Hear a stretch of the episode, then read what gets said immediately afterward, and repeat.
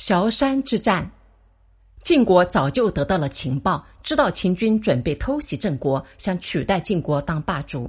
这时，晋文公去世了，晋襄公刚即位不久。晋国老将先轸认为这是打击秦国的好机会，就劝说晋襄公在秦国回国的必经之地崤山这个地方阻击秦军。襄公采纳了先轸的建议，穿着丧服亲自督军，带兵埋伏在崤山。崤山高山绝谷，自古以险峻闻名，是陕西关中至河南中原的天然屏障。公元前六二七年，秦军灭了华国，撤兵回国。此时，秦军已经奔波了千里，人困马乏。来到崤山时，根本没料到晋军已经在此攻虎多时了。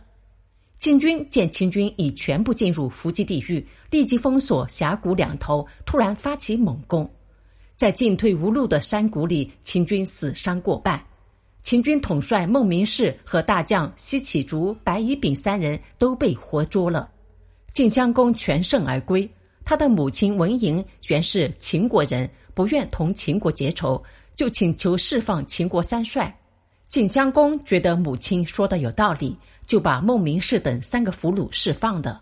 听说孟明视等三个将军回到秦国。秦穆公亲自到城外去迎接，而且没有降罪于他们。三个人感激不尽，从此认认真真操练兵马，一心一意要为秦国报仇。公元前六二五年，孟明视等人再次向秦穆公请战，要学习萧山之耻。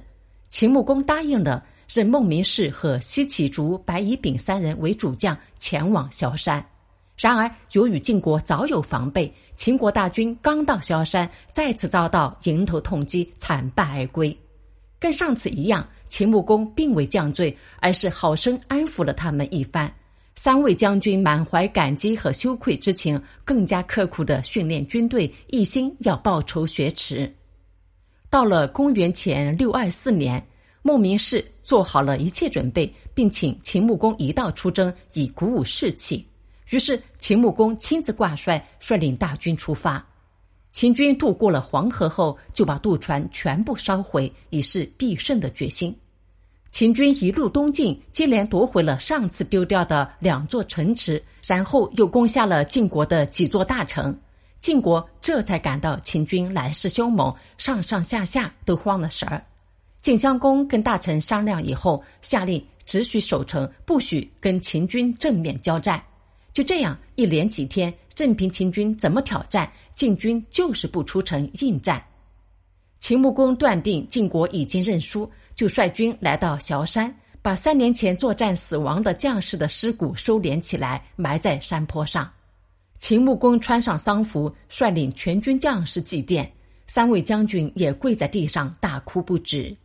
祭奠过后，秦军才班师回国。这一战。秦军打败了是当时的中原霸主晋国之后，很多西部小国和西戎部落都争先恐后的向秦国进贡，秦国成了实际上的西方霸主。